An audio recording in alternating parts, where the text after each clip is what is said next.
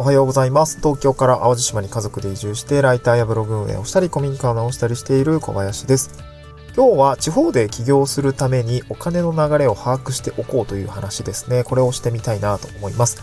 えっ、ー、と、地方で起業する、例えばカフェを経営したりだったりとか、まあ、カフェを開業ですね。開業したりだったりとか、えー、古民家宿を、まあ、経営したりするみたいな人って、まあ、割と多いかなと思います。というのも、えー、まあ、カフェの開業だったりとか、古民家の開業、まあ、発酵物だったりとかですね、こういったものは、まあ、あの、割かしイメージがすぐつくし、あとね、その店舗だったりとか、え、空き店舗だったりとか、空き家みたいのが、やっぱりこう、多いので、まあ、割とこう、リソースが手に入りやすい、この拠点みたいなものが手に入りやすいっていうところがあったりとか、あと普通にシンプルになんかいいよねっていうような話、あの、いろんな移住者の方は結構そういう方いらっしゃるので、まあそういう企業のケースっていうのは割かし多いのかなというふうに感じます。僕もね、なんかいいなと思いますね。えー、飲食業を開業した方、まあ自分のね、えー、城を持って、えー、飲食店回している、まあかなり大変そうなんだけどね、かなり大変そうだし、助け合っていかないといけないなと思いながら、あ見ているし、かつ僕も古民家を直して宿業みたいのに、今、足突っ込んでいるうところなんですけど、いや、まあ、相当ね 相当時間かかりそうですけど、まあ、やっているような感じですが、あの、すぐお金になる仕事と、すぐお金にならない仕事があって、まあ、この部分はね、ちゃんと考えていかないといけないんですけど、今日はそういった話はちょっと置いといて、ちょっと金回りのお話ですね。えー、地方で起業するときに、まあ、お金の流れを把握しておこうよという話ですね。このポイントとしては、一つ目が、えすぐお金になる仕事と、すぐお金にならない仕事というのを、まあ、ちゃんと見極めようっていう話が一つと、えー、っと、もう一つ目が、どっから予算取ってくるっていう話ですね。この二つしてみたいなと思います。えー、地方で起業する地、企業の形態はいろいろありますけども、まあ、今回まあ、あえてね、その、まあ、地方で起業するっていうことなので、まあ、なんかこう、別にそれって地方じゃなくても言えるよねっていうことはちょっとまあ置いといての話をしたいなと思うんですけど、えー、例えば先ほど申し上げた古民家を活用して何かするとか、まあ新規収納もそうですし何かその土地を得て何かをするってなった時に、えー、考えないといけないのはキャッシュフローですね。すぐお金になる状態なのか、すぐお金にならない状態なのかっていうのは、あっとある程度考えた方がいいかなと思ってで、えー、いろいろその、まあ、土地だったり建物を使うってなると、やっぱりすぐお金にならないこと結構多いですね。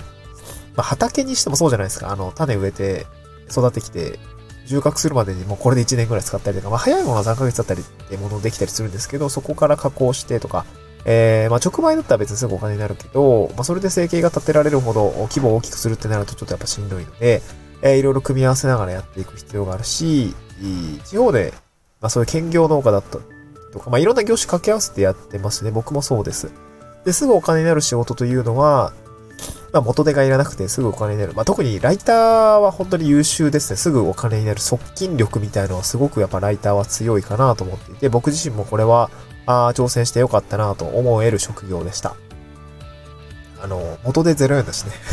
原稿を納品してお金を得る。そういうような感じだし、あかなりまあ、えー、稼ぐ幅っていうんですかね。えー、まあ本当に稼いで、単価上げて稼いでる方は月100万だったりとか、まあそんなにいらないんですけど、月20だったり30だったりっていうのが稼げれば一旦合格ないかなと思うし、えー、僕自身は今月5万からまあ8万、9万ぐらいのレンジですね。ちょっと今月は多分10万超えるぐらいになるかなと思うんですけど、えー、忙しいです。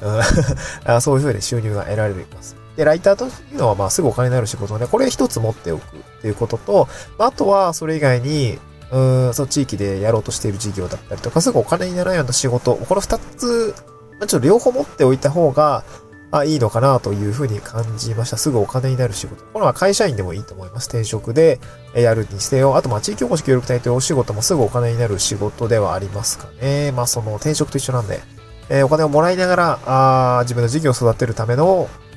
まあ、お金の環境を整えていくっていう感じですかね。こういうことを、まあ、ある程度考えていった方が現実的かなと思います。まあ、あの、起業して、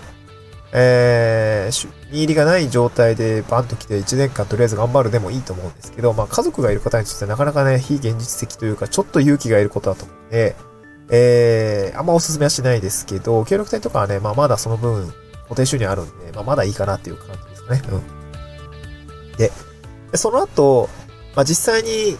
えー、事業を動かそうと思った時に、じゃあお金、予算どっから取ってきますか？みたいなことですね。その、すぐお金になる仕事というか、あの、兼業でね、やっていく場合には、片方の事業の、で得た収入っていうのを、まあ、生活費を、そこから工面しつつ、次の事業に補填していくっていうことが、まあまああると思います。例えばですけど、僕が今ライターで、まあ、来年以降どうなってるかわかんないけど、ライターで稼ぎつつ、生活費を得つつ、えっ、ー、と、今、古民家直してるんですけど、その DIY の資金だったりとか、えー、設備投資に、え当てられるぐらい稼げたらいいなと思ってるんですけど、あの、できるかな？わかんないけどね。まあ、そう、そういう感じに、なんか、えーえー、一つの事業で得た事業収入っていうのを次の事業に、まあ、投資をしていくみたいなやり方が一応できるかなと思うし、もう一つは、あのー、普通に、あのー、他から予算取ってくる、まあ、融資にせよ、えー、助成金取ってくるにせよっていうパターンがあると思うんです。今回は、ちょっと助成金の話にちょっと特化してみたいなと思います。というのは、この4月、えー、結構助成金を、の処理、後始末だったり、まあ、昨年取った助成金の後始末だったりとか、えー、今期取ろうとしている助成金の準備だったりのをしているので、そのあたりをですね、なんていうのかな、あの、話してみたいなと思うんですよ。で、で、事業に、まあ、ブースト、予算をつけてブーストさせるような、えー、事業補助金みたいのって、まあ、いろいろありますよね。国が出している助成金だったり、県だったり、えー、まあ、都道府県だったりとか、市町村。えそして財団だったりとか、あ一般社団、ん？一般財団法人とかが出している、まあ、基金とかね。なんかそういうものがいろいろあります。そう。いろいろある。で、探すと結構あります。で、まあ、財団系はね、まあ結構、えー、少ない、あの、適合するのが少ないかもしんないけど、まあ、県とか、えー、市町村、地方自治体がやったりとかしている助成金っていうのは結構毎年出ていて、一回取れると、これまだ使え、今年も使えそうだみたいなって結構出てたりとかするんですよね。まあそれはね、そ地域で事業をしていくときにはすごく強みになるのかなと思っています。例えばですけど、えー、っと、僕が今、まあ地域方式をみたいな文脈でね、やってるからなんだけど、地方を、地方をえー、地域活性化事業助成金みたいのがあって、それってまあ、あのー、イベント主催をしたりだったりとか、えっ、と、まあ、あとなんだろうね。まあ、あと、あと空き家系ですかね。空き家活用的な事業補助金みたいのも結構あります。そういったものを使うと、まあ、例えばですけど、1000万かかるものに対して補助金が適用されると2分の1補助されたりとか、えっ、と、まあ、600万の補助に対して、えっ、と、まあ、4分の3、いや、違う、100万円の補助に対、100万円の事業規模に対して4分の3ぐらい補助してくれるみたいな、25万で済むみたいな。結構その補助率はいろいろあるんだけど、まあ、大体半分ぐらいですかね。そういったパターンがあったりとか、まあ、多いと3分の2とか、あめちゃくちゃ多いともう10分の10みたいな。ま、20万ぐらいの規模だと、えー、10分の10だったりするものもあるんですけど、そういうものがあったりします。で、あの、まあ、補助金ありきでね、補助金使えそうだからこれやろうだと多分あんまりうまくいかないと思うんですけど、やりたい事業というか、まあ、集落だったりとか、えー、自分の個人事業に、えー、まあ、なんていうのかな、沿ったような業態とか事業に対して女性が出るのであれば、まあ僕は使えるものは使えばいいんじゃないのっていうスタイルなんで、あの、ガンガン使っていくんですけど あのー、使ってきます。で、今年はもう1個の時期にとって20万ぐらいの規模のやつ取れたんですけど、えー、っと、まあ、それで、えー、なんだろうかな。で、取るときに、なんていうかな、地方自治体のお金の流れを読んでおくと、大体この時期にこれが取れて、みたいな。まあ、昨年のやつを調べたらね、あの、出てくるんだけど、え、どんな感じなのかなっていうところですね。所感を、あの、今までの感じだと、大体ですね、まあ、あの、これ結構何度もしてるんですけど、行政のお金の流れって、大体その、前年の10月、11月ぐらいに、その、次年度の予算計画みたいのが大体もう話としてはちらほら出てきます。で、フィックスされるのがまあ12月ぐらいなんじゃないですかね。各箇所、各企画、えー、各企画を持ち寄るそのカーとかね、あの、次年度のうちの課の予算はこうだ、みたいなのが大体10月から11月ぐらいには固まってくると思います。で、えー、結局その、財、まあ、大蔵省ですよね。財務を取りまとめている部署が、まあ、調整をして、この予算計画は通す、通さないみたいなのを調整して、まあ、予算決まって、令和、えー、令和新、新年度になってから、あの、まあ、それで各部署の部門が、えー、動いていくわけですよね。で、そこで助成金メニューだったりとか、あの、まあ、地域系だと地域活性化補助メニューみたいなのが展開されるのが、だいたい4月頭だったりとか、まあ4月にかけて、まあ中旬だったりとか下旬だったりとかに、えー、公開をされて公募が始まるような感じですね。で、だいたい4月に、あ、こんな助成金が出たんだね、みたいなのが、あの、自治体のホームページ見てたりとか、あ見ていると、まあ、キャッチアップできるっていう感じですね。まあ、あとは、えー、予算が、あ補助金の予算が、えっ、ー、と、春、例えば出して、えー、なんていうの？予算がまだあるようだったら、第2期、第3期みたいな感じで追加で、例えば6月だったりとか、7月だったりとか、え、秋とかにも出るような形があったりします。っていうようなことを考えると、あまあ大体この春は、春夏、秋までぐらいかな。まあさすがに年度末だといきなりね、えー あの、補助金は、やるとちょっと事業的に、あの、完遂された、完遂するための事業期間が短くなっちゃうので、ちょっと難しいんですけど、大体春、このタイミングですね。えー、助成金ちらほら出てきますので、結構見ておくといいよっていう形ですね。で、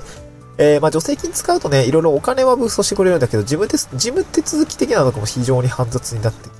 ま。あ、あの、まあ、当然ですよね。えー、公金使うのに必要な書類だったりとか、あのー、必要ですけど、まあ、なんかね、普通のことを普通にやったら取れるんじゃねえかなとは、個人的には思いますね。なんか、結構その、わかんない。これどうだろうな。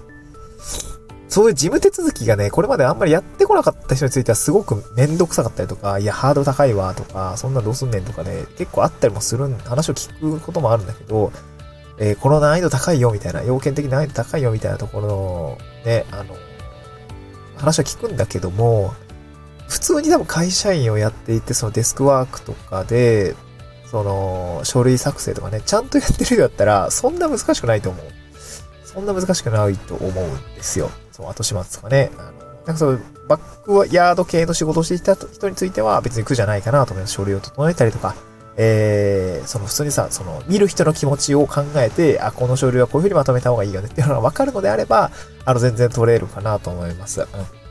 そう、この前取った1個補助金はね、あの結構難しいよって周りの人から言われていたんだけど、まあ確かにちょっとめんどくさいやりとりはあったんだが、書類作成については、まあ普通にやって普通に出して結結局満額ね、えー、要件としては取れたので、まあ、そうだよねっていうような感じでした。そう。だから、結構ね、地域保守協力隊とかになると、いろんな事業をやりたいんだけど、自分でも、あの、使える予算がさ、多分まだあんまないと思うんですよ。活動経費もそうなんだけど、あのー、活動経費絡むとね、あの、重複するような、ああ、市からお金が出てるの重複してるよね、みたいな感じでなって、ちょっとその、まあ、ちょっと併用できないところが結構あったりするんで、外から事業、事業に対して補助金くっつけるような形で引っ張ってくるケースがあったりもすると思うんですけど、そうなった時に、なんていうかな、あの、そういう書類を整える力とかって結構やっぱ重要なんで、まあ、協力隊目指す方とか、事業補助金使おうと思ってる方について、その辺はね、ある程度こう、勉強しておくといいのかなっていう感じ。えー、まとめますと、地方で起業するときには、まあ一つ自分の事業ですね、すぐお金になる仕事とお金にならない仕事、まあ、あの、お金にならない仕事で、えー、なんか飯食っていきたいのであれば、すぐお金になる仕事も、まあ転職なり、副業なりっていう形でやっておく方が良くて、事業収入、えー、一つの事業からですね、得た収入っていうので生活費は賄いつつ、余ったお金を設備投資に回していく、まあ、次の事業に投資していくっていうことがまあ普通に必要になってくるし、えー、っと、まあ、補助金とか使ってちょっと事業スタートブーストかける方については、えー、補助金メニューっていうのはだいたい4月頭とか4月下旬にかけて出始めるので、そこで、まあ、情報をリサーチしておくと、その年度で動きやすくなるよというようなお話でございました。はい。えー、そんな感じですね。ちょっと僕もこれから、あ補助金とか予算計画のお仕事を やりつつ、ちょっとね、1本2本、3本、4本ぐらい、ちょっと原稿が溜まってるので、原稿を書きたいなと思います。また次回の収録でお会いしましょう。バイバイ。